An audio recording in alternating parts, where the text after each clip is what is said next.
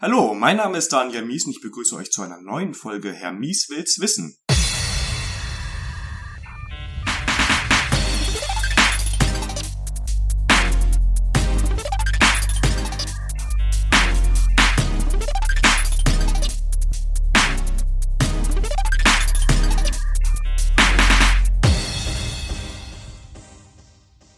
Heute geht's um das Thema Bitcoin und mir gegenüber sitzt der Jonas. Hallo Jonas. Hallo Daniel. Ja, schön, dass es geklappt hat. Ähm, heute Bitcoin ähm, als Thema. Aber erstmal wollen wir dich mal so ein bisschen vorstellen, falls dich ein Hörer noch nicht kennen sollte. Jonas, wer bist du denn? Ja, ich bin der Jonas, mein Nachname ist Verhohlen und ich bin ähm, 24 Jahre alt.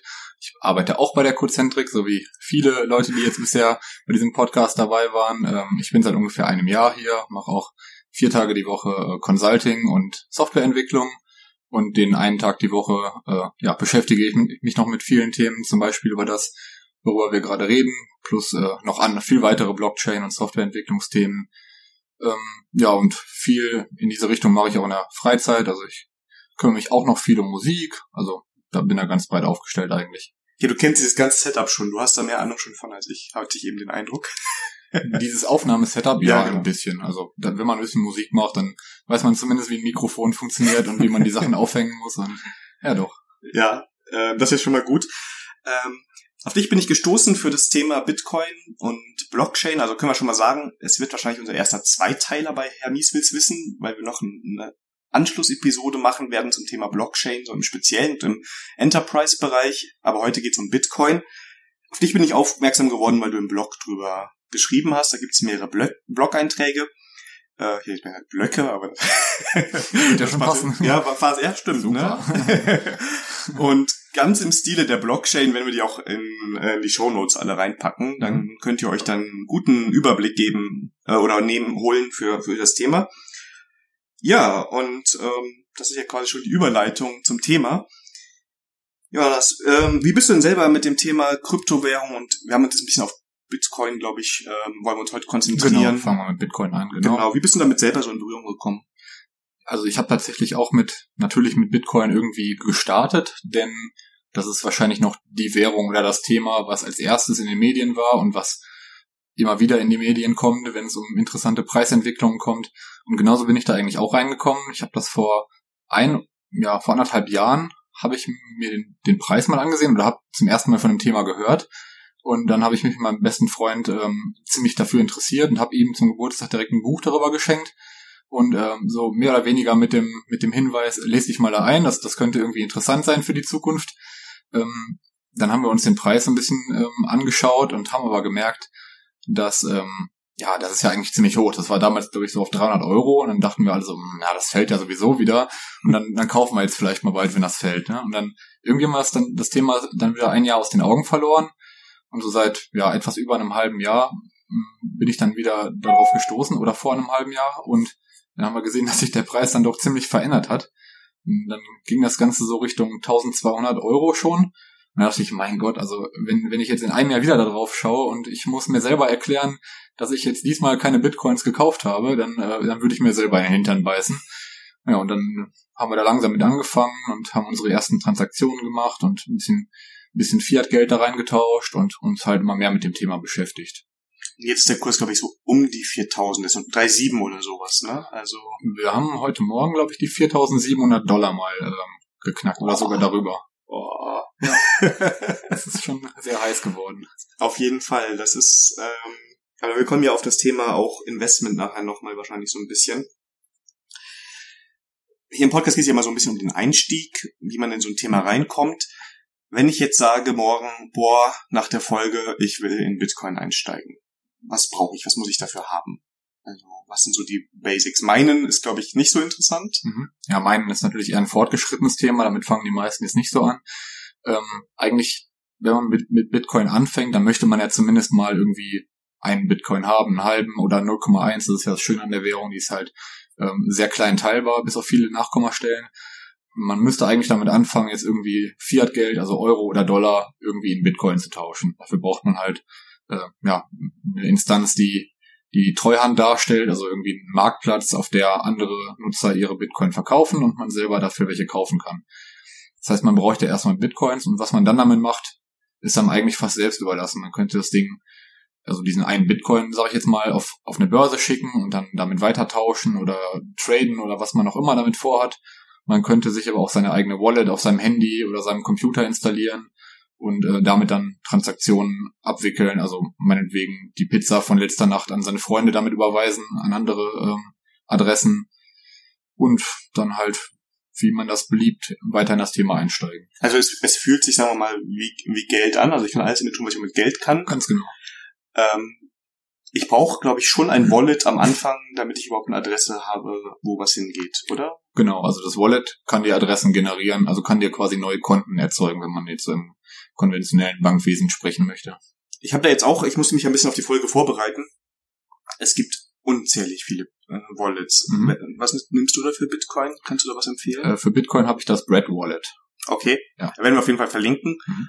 Und das installierst du dir, das äh, erzeugt dir quasi dann auch deine Adresse. Ja. Ne? Und ich glaube, es ist auch relativ selbsterklärend in den meisten Genau, Fällen. die, die Dinge sind meistens sehr intuitiv. Es gibt auch schon viele Mobile Wallets mittlerweile, auf denen man mehrere Währungen dann ähm, speichern kann. Es gibt auch Hardware Wallets und ähm, durch den durch den Aufbau der Blockchain oder Bitcoin äh, ist es auch möglich, das Ding einfach auszudrucken und auf einem Blatt Papier zu lagern und in seinen Aktenordner zu stellen und in zehn Jahren vielleicht wieder drauf zu schauen. Das geht auch.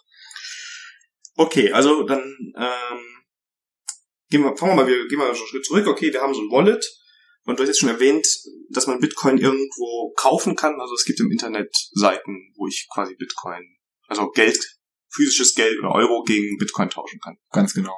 Also ich habe da auf bitcoin.de angefangen. Das ist, das kann man sich eigentlich vorstellen wie eBay für Bitcoin. Also jemand sagt, ich, äh, ich möchte einen Bitcoin verkaufen für 4000 Euro und ein anderer kann dieses Angebot annehmen, überweist dir dann ähm, einfach per Banküberweisung das Geld und du bekommst das Teil dann auf die von bitcoin.de äh, verwaltete Wallet transferiert. Und von da aus kannst du dann entscheiden, ob du es noch woanders hinschicken möchtest, ob du es da halten möchtest, ob du es wieder verkaufen möchtest, wie auch immer. Okay, also das ist verhältnismäßig einfach. Ja. Ähm, klingt jetzt auch nicht so kompliziert. Jetzt habe ich meinen Bitcoin oder wahrscheinlich momentan, wenn ich einstecke, eher 0,1 oder 0,2, weil die ja ziemlich teuer sind. Und ähm, wie sieht dann das eben für eine Pizza überweisen? Also wir gehen jetzt heute Abend weg, ich schuld dir eine Pizza, dann kann ich dir da wie das Geld überweisen. Was macht man da? Also natürlich braucht man für eine Überweisung wie bei ja wie bei der Bank eigentlich auch sowas wie eine Kontonummer. Das ist in der in dem Fall halt die Adresse des Wallets. Also der Daniel gibt mir jetzt irgendwie eine lange Adresse, die besteht aus ziemlich vielen äh, komplizierten Zeichen. Die kann man sich so jetzt meistens nicht merken. Das ist ein kleiner Nachteil davon vielleicht. Und ähm, ich kann dann einfach entscheiden, wie viel wie viel ich äh, an diese über Adresse überweise, muss dann noch kleine Transaktionsgebühren bezahlen, damit das Ganze abgearbeitet wird. Ähm, ja, und dann kann ich die Überweisung abschicken. Der Daniel bekommt sein Geld für die Pizza wieder. Genau. Ähm, Transaktionen machen wir gleich nochmal ein bisschen im Detail. Bei der Wallet, also Bitcoin, so viel habe ich jetzt gelernt, sind ja kein richtiges Geld, Mhm. ne, sondern es ist irgendwie anders. Dann ist ja die Wallet, auch wenn sie Wallet heißt, auch nicht wirklich, da ist ja kein Geld drin, oder? Also was ist in der Wallet so technisch drin? Also es ist ein bisschen anders. Also es ist nicht so aufgebaut wie bei irgendeiner Bank zum Beispiel, dass du wirklich einen, einen Bank-Account hast und da dann ähm, steht 12,5 ist jetzt die ähm, die Anzahl von von ähm, Bitcoins, die du hast, sondern eigentlich hast du eine Adresse und du kannst halt über die ganze Blockchain, also über diese ganze Datenstruktur, die die Zahlungshistorie darstellt, zurückverfolgen, welche Überweisungen von und an die Adresse gingen. Deswegen kannst du dir mehr oder weniger aus der äh, Historie zusammenrechnen, welches Konto jetzt wie viele Bitcoins enthält. Okay, und diese Adresse, das hat was mit Kryptographie zu tun, das ist mein Public Key quasi. Genau, das ist eigentlich dein Public Key und natürlich hast du auch noch dein Private Key, aber den solltest du natürlich nicht rausrücken. Das wäre im Prinzip, solltest du deine PIN zu deiner Kontonummer herausgeben. Das möchte jetzt ja eigentlich auch keiner machen. Okay. Das heißt, ich habe, wie auch wenn ich jetzt, jetzt, jetzt technisch für diejenigen, die jetzt nicht so drin sind, wir versuchen das, glaube ich, mit Kryptographie so ein bisschen flach zu halten, Ja. aber im Endeffekt kann ich mit meiner Wallet Dinge signieren und ich kann halt auch nachgucken und wahrscheinlich auch für andere, wenn mit ihrem Public Key, wie viel Bitcoin sie gerade haben. Ja, genau. Okay, jetzt haben wir eben schon mal so ein bisschen über ähm, Transaktionen gesprochen. Mhm. Das hat jetzt was mit mit Signieren zu tun, weil wir sprechen ja auch ein bisschen über Kryptographie. Das heißt, ähm, irgendwie kann ich so eine Transaktion wahrscheinlich mit meinem Private Key signieren, damit ich sage, es meine. Was ist denn sonst so in so einer Transaktion drin? Also wie funktioniert das? Wie muss ich mir das vorstellen? Also eigentlich ist eine Transaktion recht simpel. Man hat eigentlich einen Empfänger und der Sender bist du dann in dem Fall und man hat einen ähm, Betrag, den man der Person schicken möchte. Und man, man kann die Transaktion offline erstellen, man könnte die theoretisch auch auf einem Blatt Papier erstellen und die dann halt mit dem Private Key, den, äh, der zu dem eigenen Konto ähm, gehört, könnte man das Teil verschlüsseln und dann an das Netzwerk schicken, wenn man die Transaktion auslösen möchte. Okay, und dann kann ich natürlich, weil ich den Public Key habe, sehen, dass das von dir ist. Genau. Und weil ich deinen Public Key habe, kann ich dann auch über die Bitcoin sehen, dass das überhaupt stimmt. Genau, ab dem Zeitpunkt, ab dem ich die Transaktion ins Netzwerk schicken würde, ähm, könnte man auf der Webseite, die über die äh, Blockchain gelegt ist, also da gibt es so einen Transaktionsexplorer, äh, könnte ich zurückverfolgen, was mit der Transaktion passiert ist und ähm, was damit weiter passiert ist. Darüber reden wir dann ja auch noch. Ja, genau. Ähm, jetzt habe ich bei der Vorbereitung so gelesen, Input, Output bei einer Transaktion. Mhm. Wie ist das, wenn ich jetzt, ich habe einen Bitcoin, den habe ich mir jetzt irgendwo gekauft. Ja. Also den habe ich irgendwann mit einer Transaktion bekommen mhm. und dir möchte ich jetzt einen halben davon geben, das übliche Honorar, was man hier bekommt für jede Podcast-Folge. ähm, Nein, nicht. nicht Aber ich möchte viele Leute ankommen und eine Folge mit dir aufnehmen genau, wollen. Genau, jetzt täglich. äh, ähm, wie machen wir das? Also, ich möchte jetzt von meinem einen Bitcoin einen halben überweisen. Mhm. Da schreibe ich dann jetzt nur rein, äh, einen halben Bitcoin überwiesen oder wie ist das mit Input und Output? Natürlich schreibst du das in die, in die äh, Oberfläche der Wallet rein, aber was die Wallet oder was, was das Bitcoin-Protokoll eigentlich hinten, hinten her macht, ist, äh, es schickt mir eigentlich alle Bitcoins und es schickt diejenigen, die überflüssig sind, wieder zurück. Also du würdest mir quasi einen Bitcoin schicken, ein halber wird bei mir bleiben und der andere wird wieder zurückkommen. Also wie Wechselgeld? Ja, wie Wechselgeld. Kann man mit Wechselgeld vergleichen. Okay, das, das klingt jetzt ja schon mal alles sehr gut, aber im Endeffekt könnte ich auch irgendwelchen Mist da reinschreiben mhm. und das Netzwerk auch damit fluten. Wie funktioniert das jetzt, wenn ich diese Transaktion habe? Ich habe ja keine Bank, die das überprüft. Also wenn ich dir jetzt Geld über mein Bankkonto überweise, dann guckt meine Bank da vorher drauf, ob ich das überhaupt kann. Ja. Äh, wie funktioniert das bei Bitcoin? Genau, da sind wir auch schon bei einem ziemlich wichtigen Punkt in dem ganzen Blockchain-Thema. Also zentrale Instanzen versuchen wir zu vermeiden. Und ähm, so ist es bei Bitcoin halt auch geregelt. Es gibt kein, keine Person, die da drüber schaut und die Transaktionen dann äh, irgendwie alle abhakt und sagt, das ist jetzt valide, das ist nicht valide. Und wie du auch schon sagtest, man könnte theoretisch jeden möglichen Mist in so eine Transaktion reinschreiben, dadurch, dass man die auch offline bei sich erzeugen kann, kann man da einfach irgendwelche blöden Nachrichten reinschreiben oder irgendwelche Fake-Informationen nach dem Motto, ich möchte 1000 Bitcoin schicken, obwohl ich nur drei habe. Ähm, und alle möglichen Szenarien, die man sich da ausdenken kann. Aber der springende Punkt ist halt, dass jemand, und der jemand ist halt keine zentrale Instanz, entscheiden muss, ob die Transaktion valide ist und ob man weiter mit ihr verfährt in der Historie.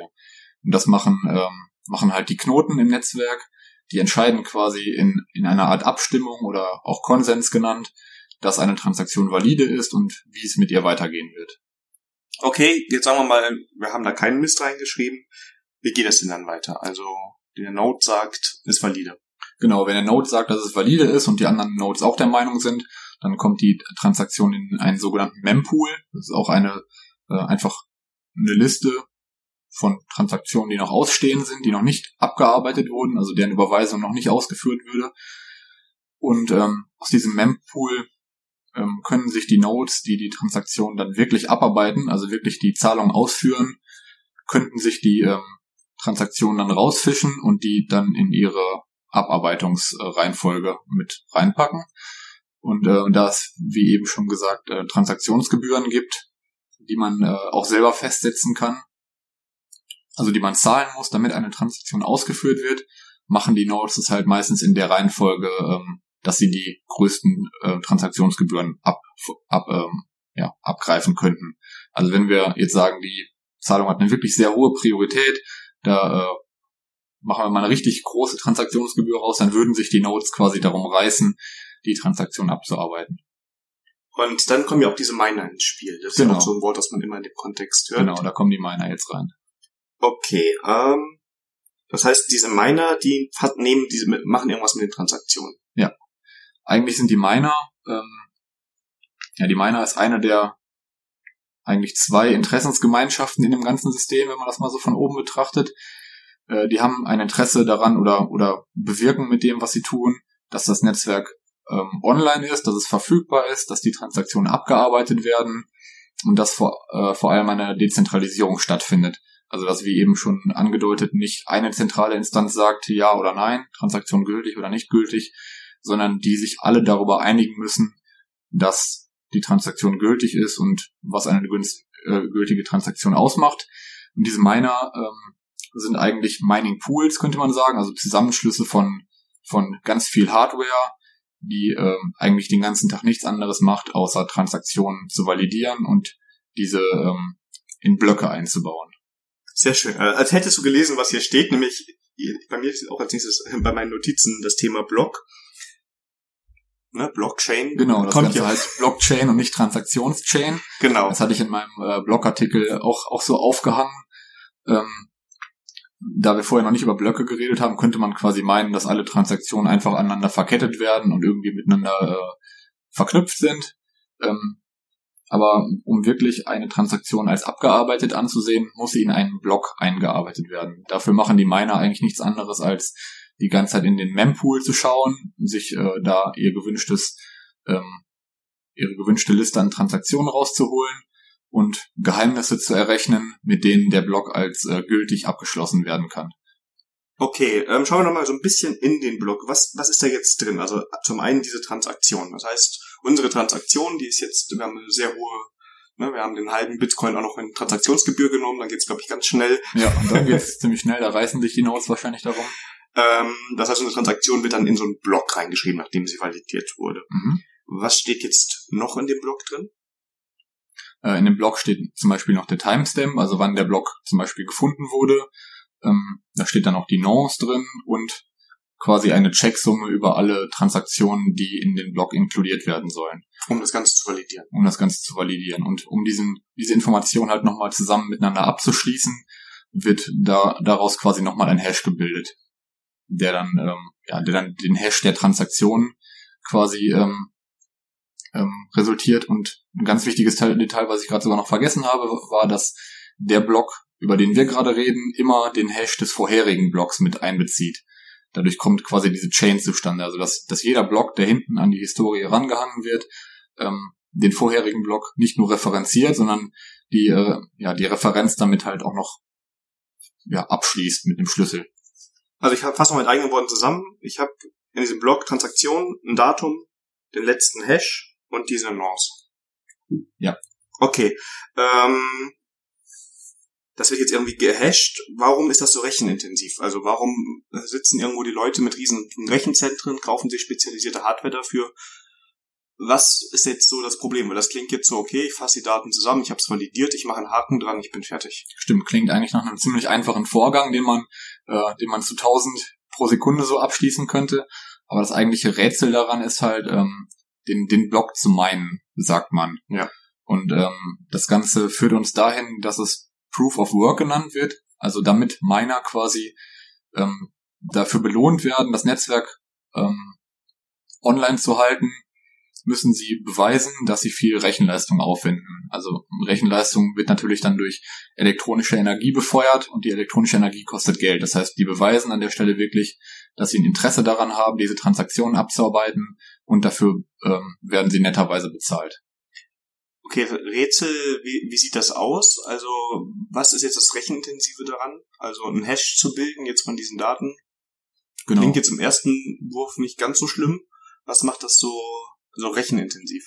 Ähm, die müssen quasi einen bestimmten Hash finden, der ähm, jedes Mal anders ist, könnte man sagen. Also die sitzen eigentlich die ganze Zeit vor einem, vor einem Pool von, von Erbsen, müssen, müssen quasi die richtige finden. So könnte man sich das vor, vorstellen. Also die Nadel im, Heu, im Heuhaufen durch, durch ganz viele ähm, Rechenoperationen. Ich glaube, es hängt mit der Anzahl der Nullen vorne zusammen. Genau, dadurch wird die Difficulty bestimmt. Also die Difficulty im äh, Bitcoin-Netzwerk gibt halt vor, wie schwierig es ist, so einen, äh, so einen Hash zu finden. Und ähm, mit je mehr Nullen ähm, die Difficulty vorne beginnt oder je, je höher die Difficulty ist, desto schwieriger ist es halt, so einen Block zu finden. Jedes Mal, wenn die Difficulty erhöht wird, ähm, dann steigt auch wieder der Reward oder nee, der sinkt. Ja. ja. Ähm, und wenn ich es richtig verstanden habe, ist hier der einzige dynamische Teil in meinem Block, den ich ja hashe, die Nonce. Das heißt, da muss ich die richtige Zahl finden. Genau damit der Hash kommt. Und wer sich so ein bisschen damit auskennt, ist jetzt leider nicht so, dass ich einfach sage, oh, ich war ganz nah dran am Hash, ich erhöhe die Zahl jetzt oder setze eins runter ja. und hab dann den richtigen, sondern das ist jedes Mal. Es gibt halt kein Wissen darüber, wie nah man dran war. Man muss es immer wieder von vorne probieren. Und das machen halt alle im Netzwerk, deswegen ist es halt äh, ja eigentlich ein Rennen, wer als erster den nächsten Block erraten hat. Und äh, im Prinzip ist es eine dauerhafte Lotterie. Okay, jetzt überlege ich gerade, soweit ist das, glaube ich, klar. Ne? Mhm. Also wir haben diese Blöcke, das ist sehr rechenintensiv. Warum lohnt sich denn das für die Miner? Also ich meine, Transaktionsgebühren, okay, schön und gut. Ich hatte bis jetzt immer so, ich habe nicht viel Kontakt mit Bitcoin gehabt, dass es nicht um große Geldbeträge gibt, wenn ich eine Transaktion haben möchte, sondern dass das, sagen wir mal, vernachlässigbar ist. Warum machen die Miner das? Warum sind so viele Leute da und investieren da Geld rein? Was gibt's fürs Minen? Fürs Minen gibt's den Reward. Der wird halt für jeden Block ausgezahlt. Also wenn ich jetzt äh, die ganze Zeit rechne als Miner und äh, finde einen Block als erstes und der wird auch als erstes von den anderen ähm, Nodes als der richtige Block anerkannt, dann bekomme ich derzeit einen, ähm, ja, ein Incentive von 12,5 Bitcoin, was jetzt nicht gerade wenig ist. Ne? Das sind ungefähr ja, so 50 50.000 Dollar mal so über den Daumen gepeilt, plus die Transaktionsgebühren, die in allen Transaktionen dranhängen, die in diesem Block vorhanden sind. Das ist dann auch nochmal ein kleiner netter Betrag mittlerweile. Und diese Transaktion, dass ich diese 12,5 bekomme, die packe ich, glaube ich, auch in den Block rein. Ne? Also als meiner ist quasi die erste Transaktion, die ich reinschreibe, 12,5 an mich. Ja. Ja, ähm, okay. Genau, man, man bezahlt sich im Prinzip selber durch das vom System, ja.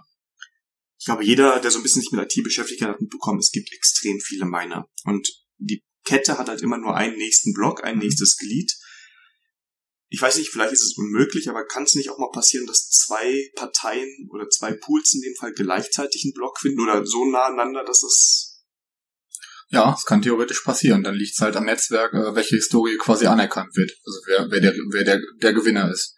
Das kann mal so, mal so ausgehen. Ja, und woran entscheidet sich das? Jetzt sagen wir mal. Ja, eigentlich natürlich primär am Timestamp. Also mhm. wer zuerst den Block gefunden hat, bis auf die Nanosekunde, der hat gewonnen. Genau. Und wenn es jetzt so Verzweigungen gäbe mit mehreren, also sagen wir mal sogar der Timestamp ist identisch und es werden weitere Blöcke irgendwo angehangen, ähm, wie klappt das dann? Das ist eine interessante Frage, das kann ich gar nicht genau beantworten. Hast du da eine Ich habe, ich hab, ja, ich ist sogar, ja, ja, so viel ich weiß, gewinnt immer die längste, der längste Teil der Kette. Ah, okay, ja, klar, ja. Ja, also, ähm, okay, wenn ich jetzt richtig alles verstanden habe, könnte ich doch theoretisch hingehen und ich suche mir einen sehr alten Blog mhm. und schreibe da rein, eigentlich lohnt sich schon 12,5 für mich. Ja. Und den, den fake ich dann. Mhm. Um, wenn ich das richtig verstehe, ist das Problem, dass ich danach quasi auch die folgenden Blöcke alle berechnen müsste. Genau. Äh, ist das so rechenintensiv, dass sich das einfach nicht rentiert oder warum macht das niemand? Genau, also wenn du dir jetzt irgendwie einen alten Block äh, raussuchen würdest, der vor einem Jahr irgendwie schon mal gemeint wurde und abgeschlossen wurde und natürlich durch das ähm, durch das weitere Meinen der nächsten Blöcke immer wieder referenziert wurde, hat sich eine sehr hohe äh, Blockhöhe darauf aufgebaut. Nennt man auch Block Height, quasi der Transaktion oder des Blocks, über den man da redet. Und ähm, da sich dann der Inhalt dieser ähm, Transaktion und damit des ganzen Blocks verändert hat, müsste die ganze darauf äh, folgende Geschichte quasi neu gemeint werden. Und das ist natürlich einfach so rechenintensiv, so stromintensiv, dass ich das, äh, dass das niemand bezahlen wollen würde. Dadurch ähm, ja, setzt sich das System eigentlich selber die, ähm, ja, selber die, die Krone auf und, und sagt, ähm, ja, derjenige, der mich manipulieren oder der mich hacken müsste, der, der kann das ganz theoretisch machen, aber der muss halt unglaublich viel Geld dafür bezahlen und setzt halt voraus, dass sich das einfach nicht lohnen wird. Okay. Ähm, wir haben, glaube ich, eben schon mal gesagt, man bekommt als Miner, glaube ich, 12,5 Bitcoin, genau. 50.000 echt eine Summe. Ja.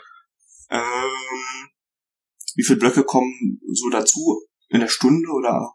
Also in der Stunde sind sechs angestrebt. Man sagt immer so zehn Minuten soll ein Block gefunden werden. Und äh, darauf ist auch aufgebaut, dass das Ganze halt nur eine bestimmte Zeit äh, dauert, weil im Bitcoin-Protokoll ist halt eine äh, bestimmte Maximalzahl von äh, jemals existenten Bitcoins definiert und die ist natürlich irgendwann erreicht, wenn dieser Mining-Prozess immer wieder Bitcoins ausschüttet. Also aktuell ist so angesehen, dass ähm, bis 2140 oder 30 ungefähr ähm, wird wohl dieser Mining-Prozess stattfinden und wird auch der Reward ausgeschüttet werden können, aber danach werden, kommen einfach keine neuen Coins mehr auf den ähm, in, in die Historie, in die Historie hinzu. Werden wir wahrscheinlich nicht mehr erleben. Nö, wahrscheinlich nicht. Es sei denn, da ändert sich noch irgendwas oder wir werden älter als erwartet. Wie auch immer. Ja, aber schauen. Wir, wir können es ja versuchen, ne? ähm, gut. Und dann ist es, ist es dann vorbei mit den Bitcoins? Also, was ist denn in dem Moment, wenn, wenn es keine Bitcoins mehr dazukommen? Also, was passiert denn dann? Warum sollte dann jemand noch seinen Rechenpool? Hast du da eine Vermutung? Ja, von dem, was wir aktuell wissen, ähm, leben die Miner dann natürlich nur noch von den Transaktionsgebühren und ähm, ja, eigentlich werden die dann viel weniger belohnt. Da muss man, muss man mal schauen, wie sich das entwickeln wird. Ob das, äh, ob das Bitcoin-Entwicklungsteam oder die Community generell ähm, noch Vorschläge äh, bis dahin sammelt oder noch einen super tollen Vorschlag findet, den dann implementiert und der dann so umgesetzt wird. Äh, bei anderen Währungen sieht man mittlerweile, dass die auf andere Verfahren auch, ähm, auch setzen. Also dieses Proof of Work hat halt diese Kritik, dass es extrem, ähm, extrem stromintensiv natürlich ist und dadurch natürlich auch die Umwelt etwas schädigt. Das wird natürlich dadurch gerechtfertigt, dass man eine äh, tolle Währung damit erschafft, die transparent ist, die nicht von einer zentralen Instanz kontrolliert wird und an der einfach jeder teilhaben kann, der auch vielleicht kein Bankkonto irgendwo bekommen könnte, wie das nun mal bei 50 Prozent der Weltbevölkerung so der Fall ist. Ähm, ja, nichtsdestotrotz wird halt viel Strom verbraucht und man weiß auch nicht, wie sich das in der Zukunft dann ähm, entwickeln wird. Es wird wahrscheinlich nicht weniger bei, bei der aktuellen Beliebtheit von Bitcoin und anderen Währungen. Und ähm, ich bin der Meinung, dass man da halt einen anderen Weg finden müsste. Dass halt nicht so viel Strom verbraucht wird. Dass man irgendwie eine andere Lösung findet, die sich wirklich auch bewährt, um, ähm, um diese Validierung von Transaktionen und den Aufbau von Blöcken zu gewährleisten. Gibt es da schon Möglichkeiten, also gibt es da schon Ideen in der Community, wie man das machen könnte? Ja, da gibt's auch schon Sachen, die eingebaut wurden. Zum Beispiel gibt's äh, noch andere Kryptowährungen und äh, auch Plattformen, die darauf aufbauen. Mehr dazu in der nächsten Folge dann wahrscheinlich. Ähm, da gibt's zum Beispiel Ethereum. Die ähm, sind aktuell auch noch Proof of Work basiert, äh, wollen jetzt aber mit den nächsten Upgrades dann Richtung Proof of Stake gehen. Also ich glaube, die fangen damit an, dass zum Beispiel ein Prozent der, äh, der Blöcke beziehungsweise der Transaktionen demnächst über Proof of Stake gemeint werden. Und ähm, ja, im Proof of Stake steckt Stake drin und aus IT kennt man das so ein bisschen. Ähm, es wird dann quasi darauf gesetzt, dass die Wallets oder die Leute Transaktionen validieren, die einen Anteil am System haben. Und man, äh, man denkt halt so in etwa so, dass, ähm, dass man sagt, die Leute, die einen Anteil im System haben, haben ein Interesse daran, dass das System aufrechterhalten wird, dass es ordentlich funktioniert, dass es skalieren kann und so weiter. Dann gibt es zum Beispiel auch noch Proof, Important, Proof of Importance. Das baut so ein bisschen darauf auf. Das äh, geht im Prinzip auch von einem Stake auf, aus, den man, ähm, den man über eine lange Zeit lang gehalten hat und der sich somit immer, immer mehr trustet, also wie so ein Festgeldkonto im Prinzip. Und ähm, baut aber dann noch so eine Importance-Formel darauf auf, also sagt, ähm, okay, du bist eine Important Person im Netzwerk, wenn du ähm, Geld eingefroren hast für das Netzwerk, für die Stabilität, und wenn du viele Transaktionen im Netzwerk machst und ähm, da gibt's noch andere Dinge, die man tun kann, um seinen Score da zu erhöhen. Aber die Idee ist halt quasi nicht mehr Unmengen an Strom zu verbrauchen, kann man ja auch, oder sollte man vielleicht auch ein bisschen kritisch sehen. Ich ja, meine, definitiv. Hat ja äh, auch Auswirkungen auf die Umwelt. Und dann wird halt einfach gesagt, weil jemand ein Interesse daran hat, dass diese Währung stabil bleibt, mhm. ist ihm eher zu vertrauen als jemandem, dem es egal sein kann und dementsprechend kann er die validieren. Okay. Ganz genau. Du hast jetzt schon Ethereum so ein bisschen erwähnt. Welche anderen Währungen kennst du noch, nutzt du noch? Was gibt's da noch so, was man vielleicht sich mal anschauen kann? Also Bitcoin ist natürlich so der, äh, der Opa quasi unter all diesen Währungen. Das White Paper wurde vorgestellt, äh, diese Idee der Blockchain dahinter wurde damit ähm, mehr oder weniger final in die Welt kommuniziert und daraufhin hat sich natürlich, äh, haben sich natürlich auch viele andere ähm, Personen und Firmen damit auseinandergesetzt. Ähm, manche haben quasi einfach angefangen, ihr eigenes System darauf äh, zu bauen, was komplett ähm, unabhängig von Bitcoin ist. Andere haben einfach Bitcoin geforkt und haben äh, versucht, durch irgendwelche äh, Tricks und Tweaks oder irgendwelche un, un anderen Konzepte ähm, Bitcoin zu verbessern. Da gibt es zum Beispiel Litecoin. Ähm, und haben halt da rumgetweakt und haben im Prinzip ihren eigenen Bitcoin-Fork gebaut, der in irgendeiner Art und Weise besser sein sollte. Auch wenn man nur davon profitieren wollte, dass man schneller Entscheidungen machen kann, was in der Bitcoin-Community teilweise etwas, äh, etwas langsam ist, weil da doch ziemlich viele Köche am Brei dran sind. Ähm, dann gibt es zum Beispiel noch den Dash, der, ähm, der sich halt auch komplett anders organisiert. Da habe ich auch vor kurzem einen Blogartikel drüber geschrieben. Da geht es um äh, DAOs, also dezentralisierte autonome Organisationen, die quasi in einem ähm, Blockchain-basierten System entscheiden, ähm, welche Entscheidungen im System gemacht werden. Das hat einfach den Zweck, dass man ähm, nicht Tage, Wochen oder Jahre lang darüber diskutieren möchte, was als nächstes im Protokoll implementiert wird oder welche Marketingmaßnahmen gemacht werden und so weiter. Äh, ich bin persönlich noch ein großer äh, NEM-Fan. Das äh, kommt aus der asiatischen Ecke eher so und wird da von einer, äh, von einer Firma und auch einer Community vorangetrieben. Die, äh, die machen das mit dem Proof of Importance. Das finde ich halt ein sehr interessanter äh, Konsensansatz. Ähm, und dann gibt's halt auch noch Geschichten aus dem privaten Sektor. Da ist zum Beispiel Ripple ganz stark. Ripple möchte zum Beispiel ähm, den Banktransfer komplett über eine Kryptowährung abbilden. Äh, einfach mit aus dem Grund, dass äh, über Ripple sehr günstige Traktion, Transaktionen gemacht werden können. Man, vers man verspricht dem Bankensystem davon halt, ähm, ja, ein Netzwerk aufzubauen, was sehr wenige Transaktion, Transaktionskosten benötigt und sehr schnell ist und sehr hoch skalierbar vor allem. Ja, und da gibt es so in dieser Landschaft ganz viele ganz viele unterschiedliche äh, Ideen, Arten, Umsetzungen, Facetten von den ganzen Aspekten, die wir jetzt ein bisschen kennengelernt haben. Dazu kommen dann natürlich noch auch diese Plattformen, wie mit Ethereum schon angemerkt, also im Prinzip ähm, Program, pro, äh, programmierbares Geld. Also Smart Contract ist auch noch ein großes Thema, schmeiße ich jetzt mal so als Wort erstmal in die Mitte. Spoiler für die nächste Folge. Genau. ähm, genau, also ist die Idee halt Plattformen anzubieten, auf denen Leute Software schreiben können. Also programmierbare Blockchains. Und davon gibt es auch noch ein paar Varianten und äh, immer wieder neue Ideen, die gerade aus dem Boden schießen.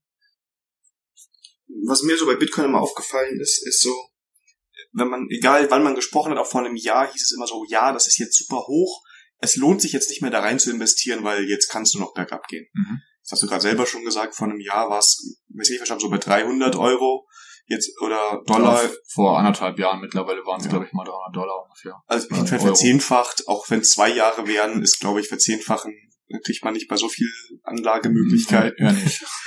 Würdest du sagen, also jetzt natürlich alles unter Vorbehalt, ne, nicht euer persönliches Geld jetzt alles raushauen, ähm, dass sich das von deinem Gefühl momentan lohnt, da noch rein zu investieren oder ist abgefahren, der Zug? Kommt darauf an, wie man den aktuellen Zeitpunkt definiert. Also Bitcoin hat jetzt die letzten Wochen ähm, ziemlich einen Anstieg hinter sich gehabt. Und wenn man sich so den Chart anschaut, also das ganze Diagramm, was den, die Preisentwicklung darstellt, äh, egal ob man das jetzt auf ein Jahr skaliert, auf fünf Jahre skaliert, auf äh, sechs Monate skaliert, es gibt halt immer starke Anstiege des Preises, weil viele Leute wieder auf den Zug aufspringen und den Hype kaufen. Und äh, irgendwann geht's dann aber zwing, äh, zwingend wieder runter, weil die Leute sehen halt, oh, ich habe jetzt schon, weiß ich nicht, 60% Profit gemacht und ich nehme das jetzt mit, nicht, dass es verloren geht. Und dadurch entstehen dann halt auch wieder so kleine Mini-Crashs. Ne? Also es gibt halt immer die Experten, die, die davor warnen, dass der äh, Kurs jetzt demnächst crashen wird und dass Bitcoin danach, äh, also ein Jahr, ein Jahr danach kein, kein, kein Wort mehr ist, was, was wir kennen, dass, dass es total untergeht und dass es alles vorprogrammiert ist, dass, äh, dass es nur Probleme gibt, dass man nicht investieren sollte. Aber ich sage dazu halt immer, dass die Geschichte sich wieder erholen wird. Das ist so das, was man in der in der äh, Finanzchart-Analyse auch immer sagt. Also wenn es irgendwann hochging, wieder runterging, dann passiert im Prinzip das Gleiche immer und immer, immer wieder. Und das Resultat ist halt immer, dass der Kurs langfristig steigt, aber kurzfristig stark hoch und aber auch stark wieder runtergehen kann. Also sollte man da auch, also zum einen nehme ich jetzt für mich raus, wenn ich es richtig verstanden habe, ich sollte diesen Kurs schon so ein bisschen im Auge behalten. Ja. Also auf jeden Fall, wenn man sein initiales Investment da platzieren möchte, sollte man sich zumindest anschauen, ob wir gerade auf einem extremen Höhenflug sind oder ähm, ja oder ob sich das gerade so korrigiert hat, dass vom letzten Anstieg noch ein kleiner ähm, ja noch ein kleiner ein kleiner Gewinn quasi da ist. Okay, und das nächste, was ich mitnehmen müsste, ist vielleicht so ein bisschen nicht erschrecken, wenn es auf einmal innerhalb von einer Stunde ein bisschen runtergeht, weil Genau. da ist sehr viel Bewegung, glaube ich, drin in den, gan- in den, in den Kursen. Also gerade bei Bitcoin, ich so. Ja, der Markt ist halt sehr volatil. Es sind halt mittlerweile auch große Player dabei, die für ähm, die, die für eine Masse von Kunden Geld anlegen und natürlich auch äh, gewillt sind, schnell mal Profite mitzunehmen. Und dadurch kann es natürlich sein, dass es innerhalb von von ein paar Minuten nochmal um 100 Dollar runtergeht und ähm, und diese diese diese kleinen Crashs, die passieren auch innerhalb von Tagen manchmal. Also es geht halt dann schnell runter. Was ich dann empfehlen würde, ist einfach nicht die Nerven verlieren, einfach nicht drauf gucken, vielleicht mal äh, warten, bis es wieder unten ist. Wenn man, wenn man an das System glaubt, ist unten halt immer ein guter Zeitpunkt, um wieder was nachzukaufen, damit man den nächsten Zug nach oben wieder schön mitnehmen kann. Okay. Ähm, jetzt sind wir, glaube ich, einmal komplett so durch Bitcoin durch. Für die Experten, wenn wir jetzt irgendwas komplett falsch gesagt haben, äh, sagt uns das irgendwie. Genau, schreibt uns dann einfach an. genau. Ähm, Gibt es noch irgendwas, was wir vergessen haben, was wir noch Thema Bitcoin heute erwähnen sollten? Puh, also mir fällt da eigentlich recht wenig ein. Also es gibt halt ein paar nette Dokus, also ich mach mal ein bisschen auf den Einstieg vielleicht. Es gibt ein paar nette Dokus im Internet und ähm, ja, alle von euch Hörern sind natürlich irgendwie äh, Software-Internet-affin, nehme ich mal an. Und ähm, es gibt einfach so viel da draußen. Also informiert euch selber über, über Dokus, über Blog-Einträge. Es gibt da äh, mittlerweile auch ganz viele Nachrichtenseiten zu. Und wenn man sich da reinstürzen möchte, ist dem eigentlich ähm, kein Stopp geboten. Ich würde sagen, wir packen ein paar in die Shownotes. Also Ja. in der Vorbereitung habe ich auch ein paar Sachen gesehen und wenn Genau. du mir noch ein paar Links gibst, dann ähm, packen wir das in die Shownotes als Linkliste, dann könnt ihr euch da so ein bisschen durchgucken. Das machen wir. Da gibt's viele Sachen und dann ist das Jonas approved und Kommt einmal in die Blockchain, wird validiert und genau. ja, wir haben es jetzt schon ein paar Mal angekündigt. Die nächste Folge geht dann ums Thema Blockchain. Wir machen jetzt so eine Pause, ziehen uns wahrscheinlich noch einen Kaffee und dann nehmen wir die nächste Folge auf. Wahrscheinlich kommt die dann auch in zwei Wochen. Mal gucken, wie wir das so machen. mhm. Ich habe auch gerade jetzt überlegt, wir produzieren ja vor. Ich hoffe, der Kurs passt noch halbwegs zu dem. Ja, das stimmt. Eigentlich müsste, müsste die Folge schnell veröffentlicht werden, damit wir keinen Mist erzählt haben. Aber das würde auf der anderen Seite wahrscheinlich nur die ein oder andere Aussage in der Folge jetzt Ja. unterstreichen. Was? Da war der nur bei 4000? Das ist ja. Wir sind jetzt schon bei 10. Ja, genau. Wer weiß, ne? Ja, ähm, ihr kennt das, oder für, für die langjährigen oder langmonatigen Hörer, ähm, ihr könnt diesem Podcast bei Twitter folgen, ihr könnt dem Jonas folgen, ver verlinke ich alles. Ähm, der Twitter-Account vom Podcast ist äh, Hermies. Es gibt diese Seite und auch ähm, eine äh, Möglichkeit zu kommentieren, auch bei GitHub. Also da wird für jede Folge ein Issue angelegt, da kann man dann reinschreiben, wenn man noch was anmerken möchte oder wenn ihr noch was beisteuern wollt, was wir vergessen haben, was wir vielleicht nicht ganz richtig erklärt haben oder wo ihr noch Informationen habt, die auch für andere interessant sind. Das nehmen wir gerne auf. Auf den gängigen Plattformen könnt ihr diesen Podcast natürlich auch gerne bewerten, wie ihr möchtet. Ja, ähm, das war's auch schon. Wir sind ziemlich gut in der Zeit geblieben. Jonas, ich danke dir für deine Zeit. Sehr gerne. Den Zuhörern danke ich auch für ihre Zeit. Ich wünsche euch eine tolle Woche und ja, bis bald. Tschüss. Tschüss.